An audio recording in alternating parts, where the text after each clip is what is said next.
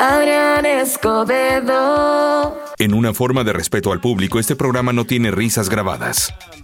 Aquí seguimos contigo. Óigame, ya vio lo de este hombre que van a ejecutar allá en Idaho. Eh, un hombre de 73 años que lleva encarcelado desde 1974 y que en un principio fue condenado a muerte por las muertes a tiros de dos hombres. Y bueno, pasaron de que hay mañana, ahí luego, ahí lo vemos, luego vemos. Total que pues no pasaba. Y el miércoles por la mañana los funcionarios de la prisión de Idaho preguntaron a Tomás Eus de 73 años si deseaba un sedante suave para ayudarse a calmar antes de su ejecución en la institución máxima de seguridad al sur de la capital de Boise. Después de las 10 de la mañana llevarían a cabo la ejecución y bueno, lo trasladaron en una camilla médica acolchada. Fíjese después de cuántos años, oiga, eh, él desde el 74 y desde entonces estaba esperando esto y bueno, ahí entre algunos amarres, dimes, diretes, le cambiaron la condena primero a, condena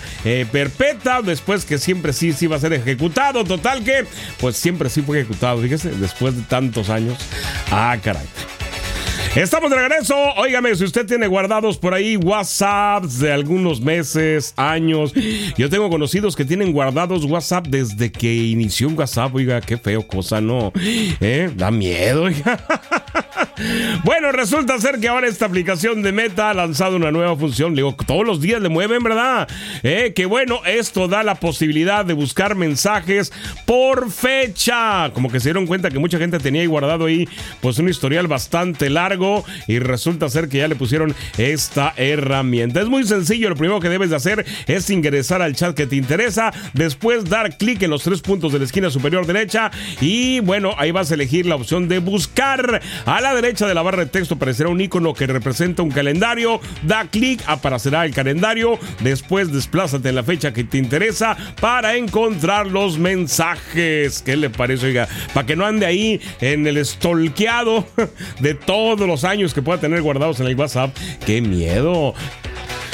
Óigame, si usted tiene un número ahí en su teléfono y no lo puede borrar porque luego si la marca no va a saber quién le marca ni no le quiere contestar, ya sea pues de algún ex o alguien ahí medio toxicón. Ya ves que de repente hay varios. bueno, pues si está cansado de estas llamadas o desea simplemente pues cortar todo tipo de comunicación con ciertas personas, resulta ser que bloquear los números en tu iPhone es sumamente fácil. ¿Qué es lo que tiene que hacer? Paso número uno abre la aplicación de teléfono en tu iPhone, ubica la pantalla de inicio en el icono de esta aplicación, es verde con un receptor telefónico blanco, ¿ya lo encontró? Bueno, toque el icono y junto al nombre de la persona que desea o no desea, en este icono aparecerán pestañas eh, de favoritos recientes, correo de voz de la aplicación del teléfono. Una vez que estés en los detalles de la persona que llama, desplázate hacia abajo y busca bloquear a esta persona que llama. Luego de tocar bloquear contacto, una confirmación aparecerá de tocar bloquear contacto y listo. El número ya no podrá molestarte nunca, jamás, ni por mensajes, ni por FaceTime. ¿Qué le parece? Para que no esté batallando, oiga, sale. Estamos regresando. Oiga, me resulta ser que sí, Google perdió 90 mil millones de dólares por errores en Gemini. ¿Qué fue lo que pasó? Oiga, resulta ser que la semana pasada esta nueva inteligencia artificial de Google estuvo en el ojo de huracán después de que los usuarios compartieron a través de redes sociales que el modelo de inteligencia estaba basado en, eh, pues en lo incluyente. Y aunque usted no lo crea, esto le afectó. ¿Se acuerda de las imágenes que le pidieron de soldados nazis y que mandó unas que nada que ver. Bueno, pues por más que hizo la lucha este Google de sacarse de este rollo, pues bueno, no fue aceptada la disculpa y esto hizo que al lunes perdiera alrededor de 90 mil millones de dólares en el valor de mercado. Eso fue su precio más bajo desde 5 de enero y en su segunda pérdida diaria más baja del año. ¿Qué le parece? Oiga, así que bueno, estas pérdidas se produjeron cuando los principales índices bursátiles se mantuvieron estables en un día de negociación normal y al otro día, pum, abajo. ¿Eh? Todo por una error, imagínese. Esa es una la nota. Adrián Escobedo. Óigame, aquí andamos con ustedes. El día de hoy vamos a platicar, pues, de esas memorias que tenemos todos los adultos que algún día fuimos niños y fuimos niños traviesos, oiga. Y ahora, pues, no nos queda más que ser adultos con historias, pues, divertidas, algunas que contar, ¿no? Porque todos tenemos esas anécdotas de nuestra infancia que, bueno, ahorita nos hacen reír, ¿no? Porque las recordamos, pero a la hora de los guamazos, los papás, hombre, echaban ganas verdes, decían aquel entonces. ¿Te acuerdas? Dicen que las travesuras en casa son como una montaña rusa. Al inicio son emocionantes, ¿no? Pero a veces te hacen vomitar al final. Bueno, por lo menos sabemos que siempre teníamos que nos ponían a limpiar pues el desastre que hacíamos para aprender, decían los papás. ¿Usted aprendió? Bueno, ahorita vamos a platicar de eso, no se me vaya. Estamos de regreso y bueno, todo el mundo recuerda las aventuras que hacíamos de pequeño, esas travesuras que, pues mira, fueron parte de la enseñanza, ¿no? sobre todo esas aventuras de la escuela, ¿se acuerda? Donde todos los días era una nueva oportunidad para hacer algo memorable. ya sea bueno o malo, ¿usted de cuáles era, oiga, en la escuela? ¿Era de los eh, bien portados, de los educados o era, era de esos que se divertían todo el año? Porque sí, cuando éramos niños la escuela, pues era, era diferente, oiga. Ahorita es como que más relax, pero en nuestros tiempos era entre un campo de juegos y muchas veces hasta un campo de concentración. Depende la maestra que te tocara, ¿verdad? A usted le tocó la maestra buena onda, siempre sonriente, que cantaba, o le tocó esa maestra con una increíble puntería con el gis o con el borrador del pizarrón. E, esas de que te decían, a ver, enséñame su mano y nada más sacaba la regla, ¿se acuerda? Bueno, eh, lo que siempre teníamos, y ahí es donde descubrimos a los verdaderos amigos, pues eran esos compañeros que se hacían cómplices de la diversión, no siempre del castigo, pero sí de la diversión, ¿no? Era como tener un, un equipo de superhéroes que a la hora de la hora, pues era, en vez de tener el traje superhéroe, tenían uniforme escolar, y, sí, a la hora de la hora, sí, sí, los que eran amigos, amigos, aceptaban el, el reporte juntos y los que no, pues simplemente se te quedaban viendo con cara de que pues ni modo, te tocó, ¿se acuerda?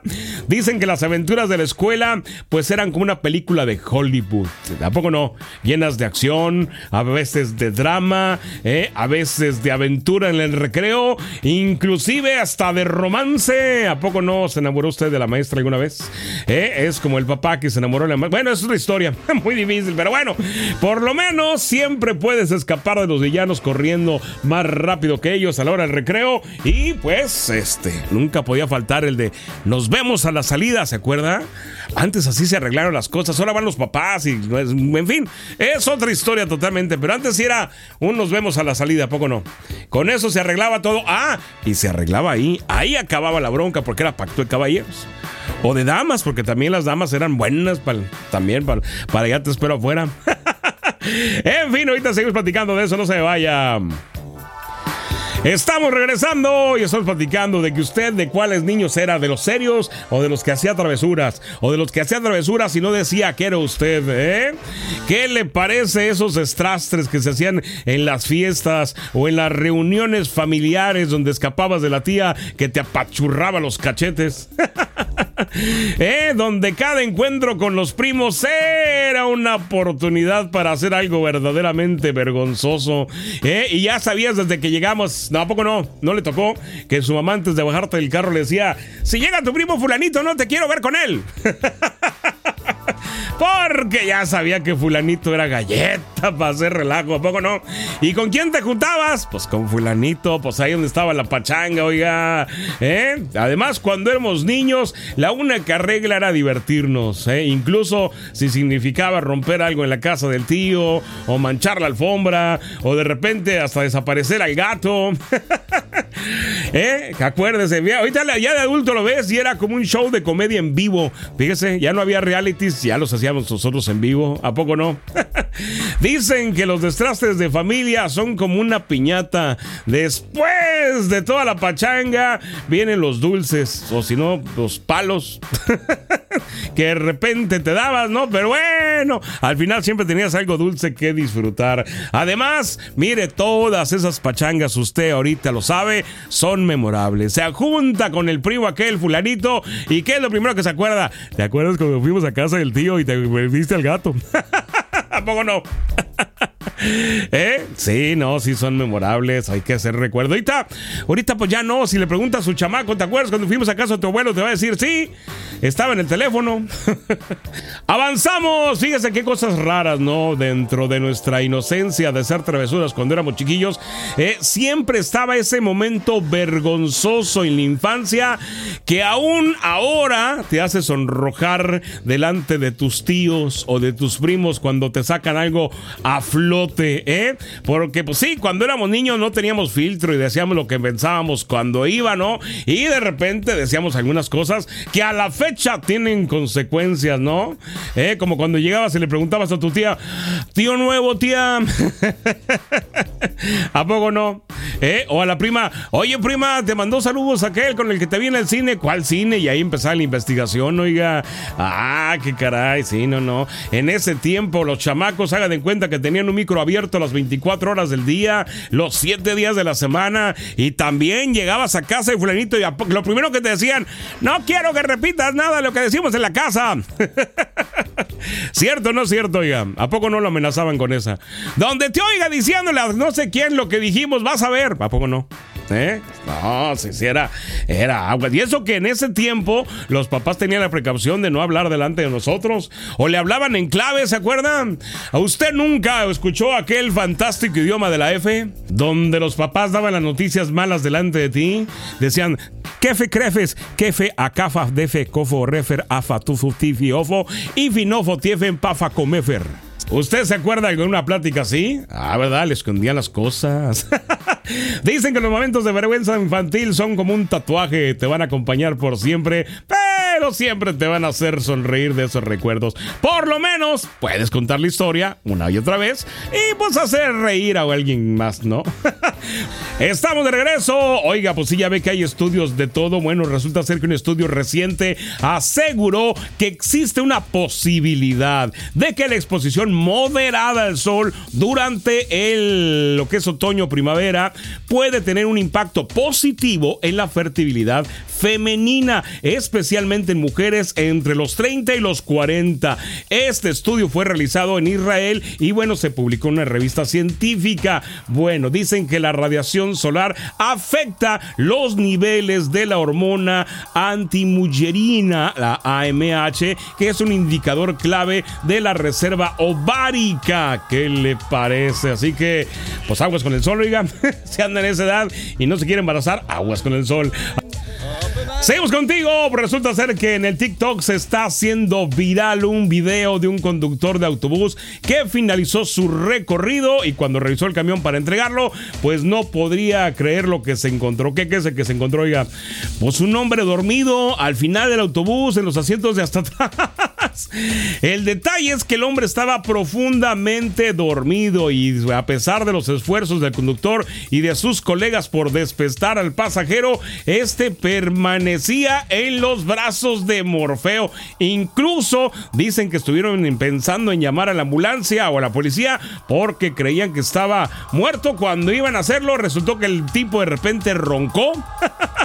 Así que pues no estaba, no estaba muerto, ¿verdad? Ante esta situación desconcertante, el chofer tomó la decisión pues de, eh, pues, traer algo de agüita, ahora sí como en las películas, para despertarlo. Este video tiene hasta el momento más de 500 mil reproducciones, 50 mil likes en tan solo un día de publicado. Ya sabrá pues todos los, ¿cómo se llama? Todos los likes que tiene y todos eh, los mensajes, ¿no? Entre que qué buena onda el chofer, hasta pues lo hubieras llevado junto a su casa, en fin, un montonal de cosas, ¿eh? ¿Qué le parece? ¿Usted se duerme en el transporte? Ahí está lo que pasa de repente.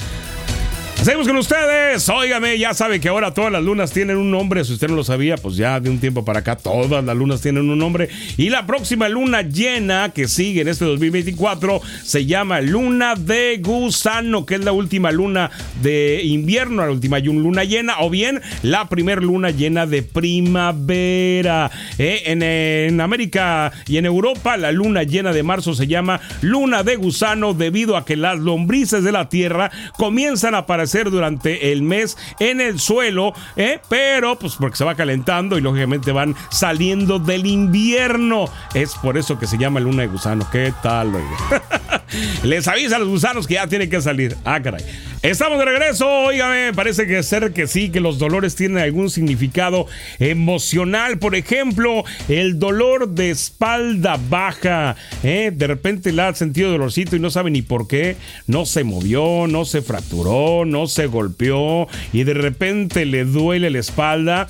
Dicen que las emociones negativas desaltan una cascada química en nuestro cuerpo, liberando adrenalina que tensa nuestros músculos y este puede puede ser un detonante, por ejemplo, del dolor de espalda baja. Sí, si usted se ha preguntado por qué a veces el dolor aparece sin causa evidente, bueno, puede ser una crisis emocional que le esté jugando un papel importante y bueno, esta soltura, decíamos, de la adrenalina, pues afecta directamente la elasticidad eh, muscular. Así es que cuando tenemos más eh, tensión, más estrés o hizo un coraje muy grande que soltó adrenalina y nada más la soltó, o sea, no soltó este el coraje, pues puede ser que le duela la espalda baja. Es por eso que dicen cuando te enojes, suéltelo, no te lo guardes porque te hace daño.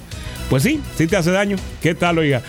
Estamos de regreso. Bueno, es bien sabido que la gastronomía mexicana es reconocida a nivel mundial como una de las mejores y de las más variadas en cuanto a platillos e ingredientes. Y bueno, se ha hecho referente de buena cocina en todo el mundo. Y ahora fue reconocido uno de los alimentos que pues más queremos en todo el mundo, ¿no? Que es el queso Oaxaca. Este maravilloso queso que sirve. Así que para las quesadillas con queso. entre algunos otros platillos, ¿no? Bueno, World of the Steady, que fue quien compartió en sus redes sociales el listado de los mejores quesos semi blandos alrededor del mundo, de acuerdo con Taste Atlas. Ahí entre los quesos este, más famosos, los quesos italianos, los quesos europeos, inclusive en los quesos suizos, ¿eh? el queso Oaxaca tiene un honroso quinto lugar, así como lo oye. Arriba de él únicamente están quesos italianos. ¿Qué le parece, no? Como el Granada Pando, como el Burrata, como el Gorzonola Picante, como el Parmigiano Regiano. ¿eh? Son los que están arriba de él. No hay quesos de otro lado más que de allá de Italia y el queso oaxaqueño en quinto lugar. ¿Qué le parece, oiga? Eh? ¿Ya se atajaron las quesadillas? Ya estamos de regreso con el reporte Omni que dice, que cuenta, platícanos. Avances en la búsqueda de vida extraterrestre cerca de nuestro planeta gracias a la inteligencia artificial. Gracias a la inteligencia artificial muy pronto encontraremos vida extraterrestre. La búsqueda de vida extraterrestre y la inteligencia artificial han sido unos temas fascinantes y recurrentes en la ciencia ficción y en la mente de los curiosos durante décadas. Sin embargo, gracias a los avances en la inteligencia artificial, IA, esta búsqueda está experimentando una auténtica revolución. En este artículo exploraremos la colaboración entre el CETI, Búsqueda de Inteligencia Extraterrestre, y el Observatorio Nacional de Radioastronomía, así como el papel crucial que desempeña la IA en la identificación de señales alienígenas auténticas. Descubriremos cómo estas tecnologías están acelerando y mejorando nuestra capacidad para encontrar evidencias de vida más allá de nuestro planeta. SETI, la organización dedicada a la búsqueda de inteligencia extraterrestre, ha establecido una colaboración con el Observatorio Nacional de Radioastronomía, NRAO, para ampliar sus capacidades en la detección de señales alienígenas. El NRAO, con su red de radiotelescopios de última generación, brinda a SETI la posibilidad de analizar un amplio rango de frecuencias y explorar regiones del espacio nunca antes alcanzadas.